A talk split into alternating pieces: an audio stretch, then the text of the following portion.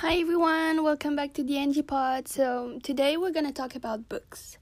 So, we know we have a lot to learn in our life. We start with literally zero knowledge about how hard life can be. But with time, education, and books, we slowly but surely understand more about how to act as an individual and as a community.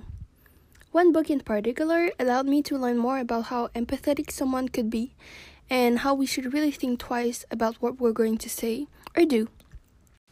The book is called The Impossible Hurts Bruiser by Neal Shusterman, and I think it's a super interesting novel. So, in this book, there's this kid named Brewster, and he has some sort of like magical power where he takes the physical and psychological pain of the one he loves and cares about. I would describe him as someone who's very empathetic and yeah, he's an empath, but like on another level.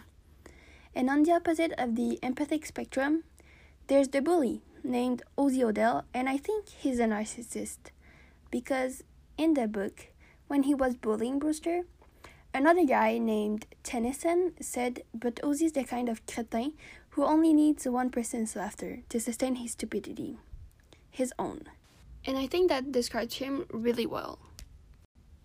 Throughout the entire book, Brewster takes away or like steals the psychological pain of the people he loves and cares about. But like not only psychological, like also like physical, like every pain you could actually feel. So when Tennyson's family decided to be the foster parents of Cody and Brewster, Cody being like the the, the little brother of uh, Brewster, he started to like them as a family, which is normal. And since the family was broken, he was taking all the bad feelings, and the family was happy. Or so they thought.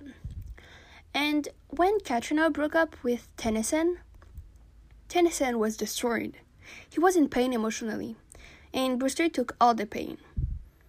And that made me think if you say something hurtful to someone, that person would be sad and that would affect or like that might affect the people around that person because some people are more empathic than others. So basically my point is that the book uh, bruiser the impossible hurts by neal shusterman is a great book because it makes you think and it gives you the opportunity to learn more about empathy and also to understand that you should really think twice about what you want to say before actually saying it. So yeah I would really recommend you uh, this book because it's great. So, yeah, that was today's podcast, and see you next time.